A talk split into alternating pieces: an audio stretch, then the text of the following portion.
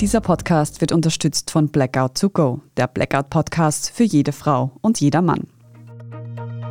Ich bin Margit Ehrenhöfer. Das ist Thema des Tages, der Nachrichtenpodcast vom Standard.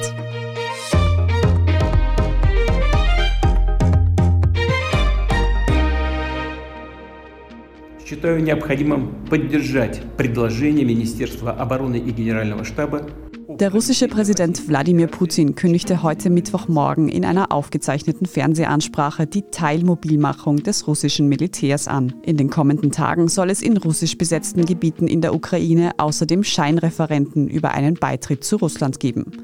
Wir sprechen heute darüber, wer genau durch diese Teilmobilisierung für Russland in den Krieg gegen die Ukraine ziehen muss. Wir fragen nach, ob durch die zusätzlichen russischen Militärkräfte die Lage in der Ukraine eskalieren könnte und ob Russland, ähnlich wie einst auf der Krim, die angekündigten Referenten dazu nutzen wird, um besetzte ukrainische Gebiete zu annektieren. Gerald Schubert aus der Standard Außenpolitik. Du beobachtest auch den Verlauf des russischen Angriffskriegs in der Ukraine sehr genau. Und da hat ja der russische Präsident Wladimir Putin heute Mittwochmorgen eine recht bedeutende Ansprache gehalten. Was genau hat er darin gesagt? Genau, also ich würde das unterstreichen, dass die Ansprache von ziemlich großer Bedeutung war. Wir werden auf die einzelnen Punkte vielleicht dann noch näher eingehen können, aber die wichtigsten Punkte waren zum einen die Ankündigung einer Teilmobilmachung der Streitkräfte. Da sollen auch laut dem russischen Verteidigungsministerium rund 300.000 zusätzliche Menschen eingezogen werden. Und das andere, was damit natürlich unmittelbar zusammenhängt, ist der Plan, in vier Gebieten der Ukraine Referenden unter Anführungszeichen abzuhalten. Also eigentlich alle westlichen Beobachter sprechen von Scheinreferenden, weil natürlich in Gebieten, in denen gerade Krieg geführt wird, noch dazu so sehr schnell durchgezogen, ja kaum von ernstzunehmenden Abstimmungen die Rede sein kann.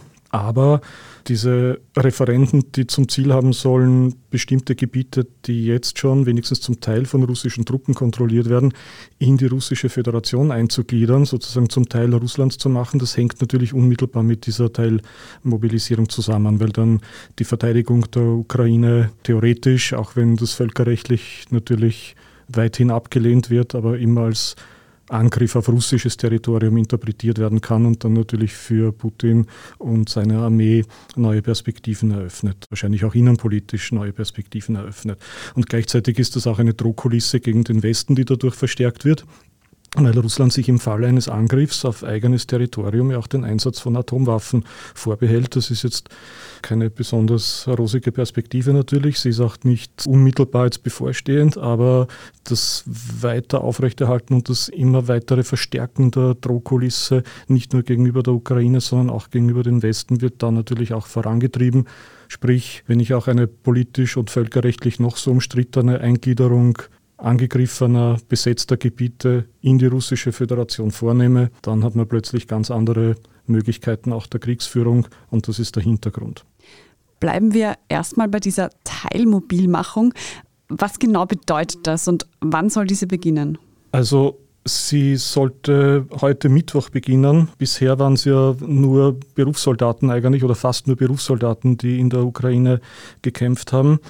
Und viele davon kamen, was auch ganz interessant ist, aber worüber wir auch schon öfter berichtet haben, aus ziemlich entlegenen Gebieten im Osten Russlands, teilweise auch aus strukturschwachen Regionen. Also das sind ja jetzt keine oder nur sehr wenige junge Männer aus Moskauer Familien des gehobenen Mittelstands, sondern eben Leute zum Teil aus strukturschwächeren Gebieten, die dort auch überdurchschnittlich viel verdient haben jetzt in der Armee.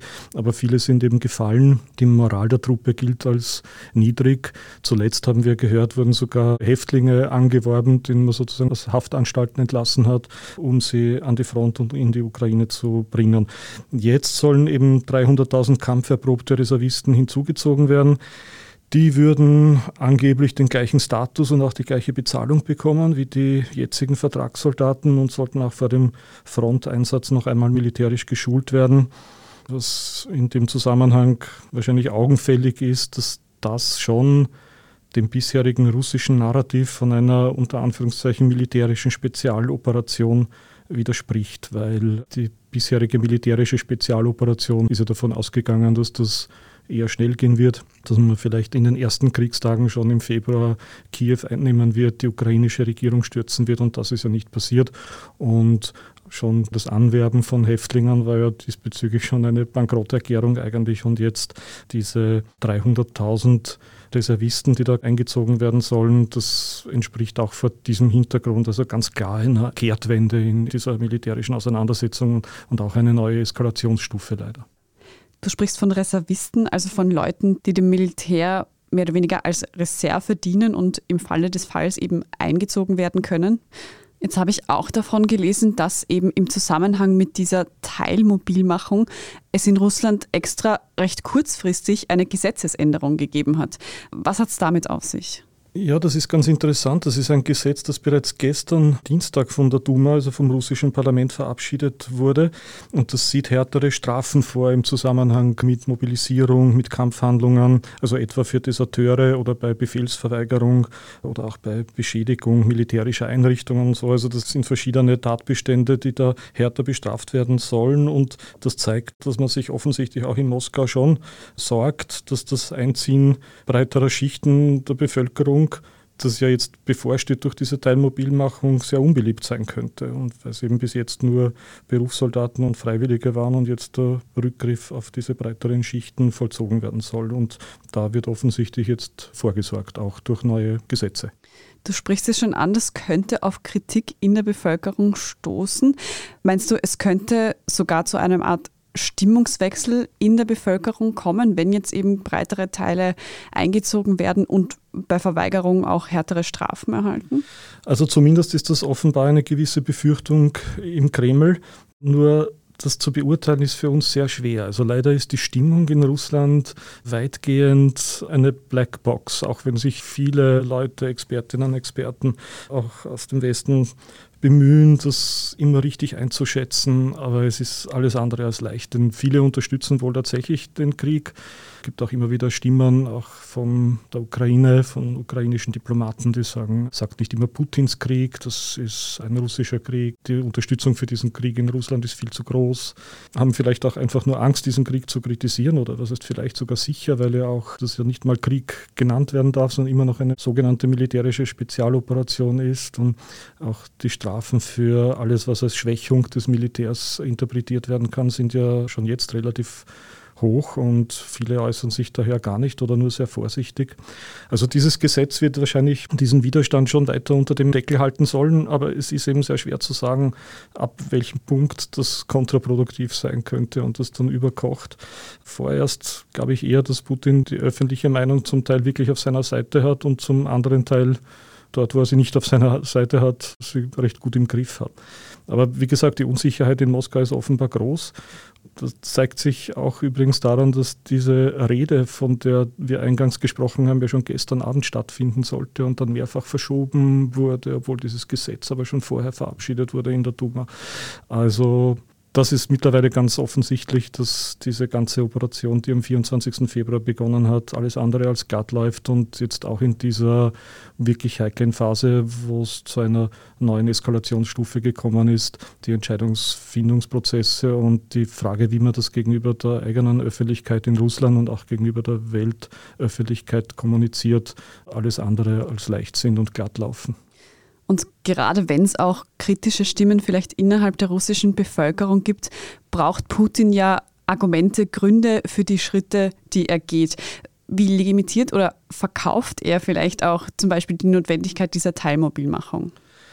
Auch wenn sich an der Dimension des Ganzen und an der militärischen Situation mittlerweile natürlich vieles geändert hat. Aber ich sage immer, seit dem 24. Februar eigentlich kann man dieses prinzipielle Ziel, das Putin hat, mit einer Ziehharmonika vergleichen. So, das war immer das Bild, das ich für mich gefunden habe, weil diese Kriegsziele ja immer oszilliert haben zwischen dieser Fokussierung auf den Donbass, also auf die Ostukraine, wo Putin immer gesagt hat, dort ist russischsprachige Bevölkerung, obwohl die Sprache in dem Zusammenhang wirklich eigentlich keine Rolle spielt, aber das war so das Narrativ, man muss diese pro-russische Bevölkerung dort schützen. Und auf der anderen Seite aber das Ganze von Anfang an auch eine klar geopolitische Komponente hatte mit Forderungen an die NATO, an die USA, mit Kritik an der Europäischen Union und so. Also leider ist dieses dieses Ziehharmonika-Bild auch heute noch gültig. Also er hat auch in dieser Rede wieder das Bild des aggressiven Westens heraufbeschworen. Er hat heute früh gesagt, der Westen will unser Land zerstören, der Westen wollte keinen Frieden zwischen der Ukraine und Russland.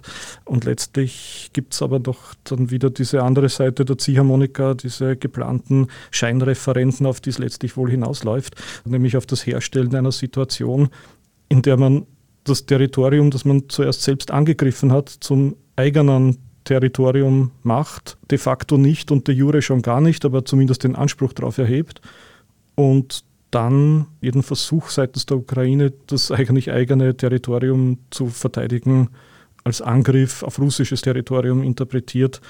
Und das lässt sich natürlich um auf deine Frage zurückzukommen, zu Hause viel leichter verkaufen und viel leichter legitimieren als ein Angriff auf ein Nachbarland. Mhm. Wir sprechen jetzt gleich noch darüber, wie denn die Ukraine auf diese neuen Entwicklungen reagiert und wo genau diese Scheinreferenten abgehalten werden sollen. Nach einer kurzen Pause. Bleiben Sie dran. Kein Licht, kein Internet, kein Leitungswasser? Düster, richtig? Ein Blackout ist sicher, die Frage ist nur wann. Im Podcast Blackout to Go erfahren Sie, was auf uns zukommt, wenn wir wirklich im Dunkeln tappen. Jetzt einschalten und sich auf blackout-podcast.at für den Fall der Fälle vorbereiten, damit auch ohne Strom ein Birndl brennt. Gerald, wie steht man dann eigentlich in der Ukraine zu dieser Teilmobilmachung? Bereitet man sich da irgendwie darauf vor?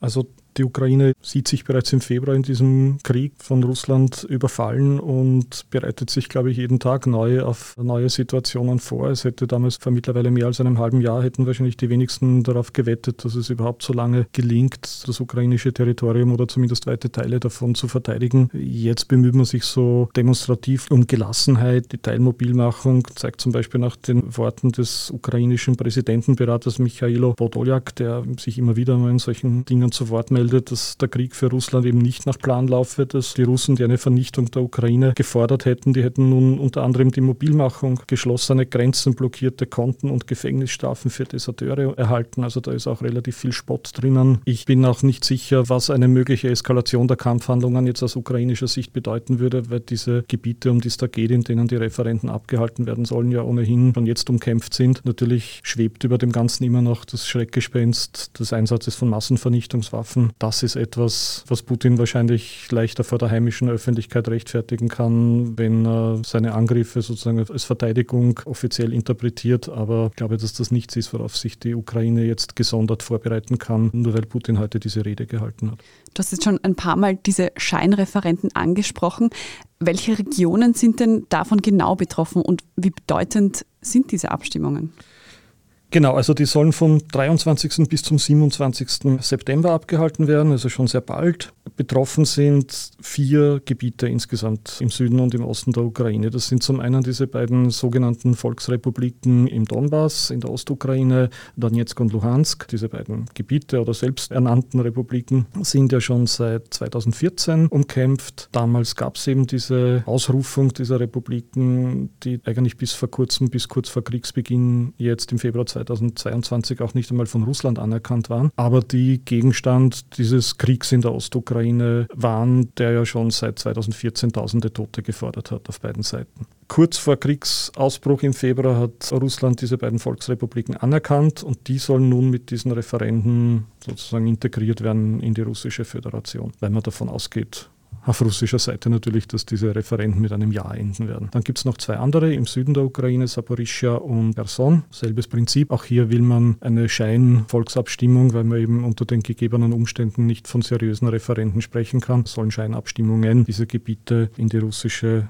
Föderation eingliedern sozusagen. Von der Ukraine und vom Westen wird das natürlich nicht akzeptiert. Man muss sich auch vorstellen, dass die Gemengelage äußerst kompliziert ist, weil mit Ausnahme der Region Luhansk, wo wirklich Russland oder russische Truppen weitgehend das Sagen haben, in den anderen Gebieten, vor allem in Saporischia, weite Teile überhaupt nicht von russischen Truppen kontrolliert werden. Und wie man da ein Referendum abhalten will, ein sogenanntes unter den Umständen, wo erstens mal gekämpft wird, wo man sehr rasch mit der Tür ins Haus fallen will, will. Man muss sich vorstellen, es wäre innerhalb von wenigen Tagen sollte man dann plötzlich eine Abstimmung dort abhalten in einem Land, das von Chaos, Krieg, Tod und Zerstörung geprägt ist. Also man kann sich das eigentlich nicht vorstellen. Wird auch vom Westen mehr oder weniger als rhetorische Fingerübung Putins gewertet, um da neue Tatsachen zu schaffen, um selbst den militärischen Spielraum zu erhöhen. Es werden Erinnerungen an die Annexion der Krim 2014 wach. Auch da hat es ein Referendum gegeben, auch international nicht anerkannt. Aber jetzt ist die Situation natürlich wesentlich dramatischer noch, als es 2014 auf der Krim war, mit laufenden Kämpfen, Berichten von Verschleppungen, Menschenrechtsverletzungen. Also wie ein solches Referendum stattfinden soll, das international Anerkennung finden würde, das weiß, glaube ich, niemand und Putin weiß auch, dass das nicht gelingen wird. Aber als Vorwand für künftige Kriegshandlungen allemal dient aus seiner Sicht. Der Krieg in der Ukraine ist auch Thema bei der UNO-Generaldebatte. Die hat gestern in New York begonnen. Gibt es denn hier schon Wortmeldungen zu diesen aktuellen Entwicklungen? Also am Rande der Generaldebatte ist das natürlich ein großes Thema gewesen, schon am Abend, als von dieser bevorstehenden Rede Putins die Rede war, die dann, wie gesagt, einige Male verschoben wurde. Da gibt es zum Beispiel den Sicherheitsberater von US-Präsident Joe Biden, Jake Sullivan, der gesagt hat, wir werden diese vier Gebiete, in denen diese Scheinreferenten stattfinden sollen, niemals als etwas anderes als einen Teil der Ukraine anerkennen. Ähnlich hat sich Macron geäußert, der französische Staatspräsident, der gesagt hat, allein die Idee, Referenten in Gebieten zu organisieren, die den Krieg erfahren haben, ist ein Zeichen von Zynismus. In eine ähnliche Kerbe schlägt auch der deutsche Bundeskanzler Olaf Scholz, der natürlich auch in New York ist bei der UN-Generalversammlung und er hat auch gesagt, dass es ganz klar ist, dass diese Scheinreferenten nicht akzeptiert werden können und dass sie vom Völkerrecht natürlich nicht gedeckt sind. Also man kann sich vorstellen, dass diese neue Entwicklung jetzt natürlich im Zentrum der Debatten der UN-Generalversammlung steht und auch im Zentrum der Wortmeldungen drumherum in diversen bilateralen Treffen, die dort immer wieder stattfinden. Ja, das Timing war wahrscheinlich auch nicht zufällig. Also Putin wollte sich auch hier vermutlich die thematische Oberhoheit sichern, während er in Moskau ist und die Weltpolitik eigentlich nach New York schaut. Und im Punkt auf Timing ist heute ja der internationale UN-Friedenstag, wenn ich mich richtig erinnere. Nun ist ja auch Russland UN-Mitglied und zwar eines mit Vetorecht. Gerald, inwiefern erschwert das der UNO etwas, wenn man will, zur Lösung des russischen Angriffskrieges beizutragen? Ja, das macht es teilweise natürlich, vor allem wenn man auf den Kern dieser Möglichkeiten blickt, die die Vereinten Nationen da haben, nämlich eine Abstimmung im UN-Sicherheitsrat, der dann auch eine völkerrechtlich bindende Resolution folgen kann. Wahnsinnig schwierig, aber das war immer schon so. Der Sicherheitsrat ist eben das zentrale Gremium, in dem diese bindenden Resolutionen verabschiedet werden können. Und dort ist Russland eben eines von fünf ständigen Mitgliedern, neben den USA, Frankreich, Großbritannien und China. Und die Debatten darüber, auch dass das nicht mehr zeitgemäß sei, die sind nicht neu. Dieses System bildet natürlich auch eindeutig die Nachkriegsordnung nach dem Zweiten Weltkrieg ab. Aber trotzdem, die Generalversammlung zum Beispiel jetzt ermöglicht einen Fokus auf diese Debatte. Viele Unterorganisationen der Vereinten Nationen leisten natürlich vieles. Die Vereinten Nationen haben jetzt eine große Rolle auch gespielt bei der Sicherstellung von Getreideexporten aus der Ukraine durch das Schwarze Meer. Dieses Einstimmigkeitsprinzip bei Sicherheitsratsresolutionen macht natürlich vieles unmöglich, aber das Einstimmigkeitsprinzip gibt es auch in der Organisation für Sicherheit und Zusammenarbeit in Europa, in der OSZE. Die hat sogar 57 Mitglieder. Und das hat auch seinen Sinn, weil Beschlüsse werden dort häufig sehr schwerfällig gefällt, aber wenn sie dann mal gefällt werden, dann tragen die auch meist und sind dann stabil. Aber jetzt, wenn die Waffen sprechen, dann gibt es natürlich sehr wenig Chance auf eine Einigung in solchen Gremien, das ist klar. Gerald, wie schätzt du nun die Lage ein? Wie ernst oder bedrohlich ist denn diese Ankündigung Putins und wie wird sich der Krieg in der Ukraine angesichts dieser Teilmobilmachung vielleicht weiterentwickeln? Also ich würde nochmal auf mein Bild dieser Ziehharmonika vom Anfang zurückkommen, was die Kriegsziele auch Putins betrifft. Wie sehr will er sich auf Gebiete im Osten und Süden der Ukraine konzentrieren? Wie sehr will er den großen geopolitischen Konflikt mit dem Westen und auch mit den USA anstreben? Ich glaube, er hat sich da nie klar dazu geäußert. Er hat sich immer Hintertüren in alle Richtungen offen gehalten. Tatsache ist nur, sollte nach den Referenden, den Scheinreferenden, die dann am Dienstag nächster Woche abgehalten sein werden, diese genannten vier Gebiete an Russland angegliedert werden, dann kann Putin wahrscheinlich nur mehr sehr schwer hinter diese Linie zurück. Das ist die Situation, vor der wir dann stehen, weil einerseits die Ukraine militärische Erfolge verzeichnet in den letzten Tagen und Wochen, andererseits aber Putin mit seinen neu gesetzten Handlungen eigentlich seinen eigenen politischen Handlungsspielraum, der vielleicht irgendwann mal Gegenstand von Verhandlungen oder Spielraum für Verhandlungen sein könnte, immer mehr einschränkt. Gleichzeitig militärisch, was den Versuch, den Krieg gegenüber der eigenen Bevölkerung zu legitimieren, leider auch immer weiter ausdehnt und ihn ausdehnt auch in Richtung einer Eskalation, was natürlich keine gute Nachricht wäre. 300.000 Reservisten werden in Russland nun eben eingezogen. Wir werden sehen, wie diese Scheinreferenten dann tatsächlich in den kommenden Tagen ablaufen und wahrscheinlich auch in naher Zukunft hier im Podcast wieder über die Lage in der Ukraine sprechen. Danke aber einmal dir heute für deine Einschätzung, Gerald Schubert. Sehr gerne. Wir sprechen jetzt in unserer Meldungsübersicht gleich noch über die Verhandlungen zum Kreditrahmen für Wien Energie im Wiener Gemeinderat. Wenn Sie unsere journalistische Arbeit in der Zwischenzeit unterstützen möchten, dann können Sie das zum Beispiel mit einem Standard-Abo tun. Oder wenn Sie diesen Podcast auf Apple Podcasts hören, mit einem Premium-Abo. Jetzt aber dranbleiben, gleich gibt's die Meldungen. Kein Licht, kein Internet, kein Leitungswasser? Düster, richtig? Ein Blackout ist sicher, die Frage ist nur wann. Im Podcast Blackout to Go erfahren Sie, was auf uns zukommt, wenn wir wirklich im Dunkeln tappen. Jetzt einschalten und sich auf blackout-podcast.at für den Fall der Fälle vorbereiten, damit auch ohne Strom ein Birndl brennt. Und hier ist, was Sie heute sonst noch wissen müssen. Erstens. Im Wiener Gemeinderat wird heute Mittwoch der Kreditrahmen für die Wien Energie beschlossen.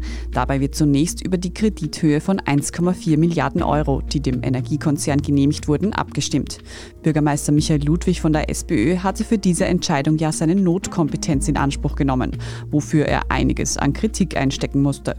Auch das Darlehen des Bundes von 2 Milliarden Euro wird heute diskutiert. Dabei handelt es sich konkret um einen zwischen der Stadt Wien und der Wien Energie geschlossenen einen Vertrag zu den Bundesmitteln. Die Vereinbarung mit dem Bund selbst ist dann wiederum Ländersache. Zweitens, der Missbrauchsfall an einer Wiener Schule weitet sich aus. Ein ehemaliger Sportlehrer soll zwischen 2004 und 2019 mindestens 25 SchülerInnen sexuell missbraucht haben. Bisher war von Kontakten außerhalb der Schule die Rede.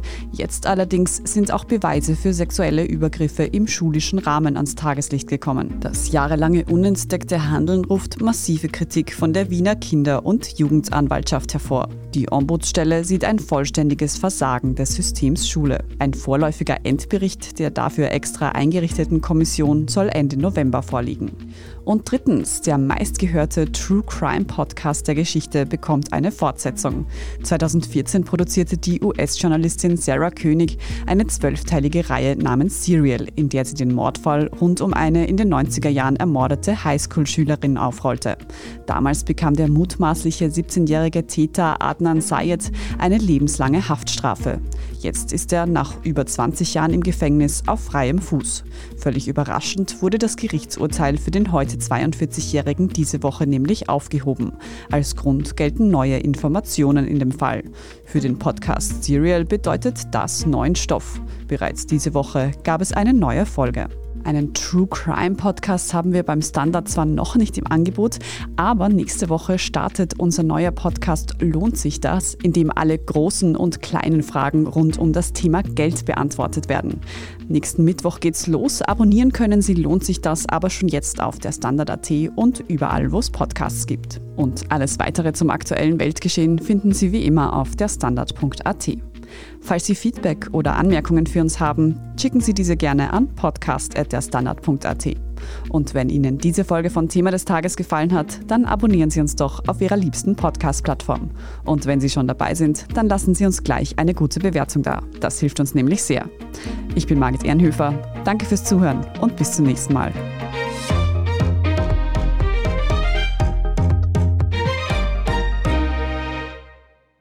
Kein Licht, kein Internet, kein Leitungswasser? Düster, richtig? Ein Blackout ist sicher, die Frage ist nur wann. Im Podcast Blackout to Go erfahren Sie, was auf uns zukommt, wenn wir wirklich im Dunkeln tappen. Jetzt einschalten und sich auf blackout-podcast.at für den Fall der Fälle vorbereiten, damit auch ohne Strom ein Birndl brennt.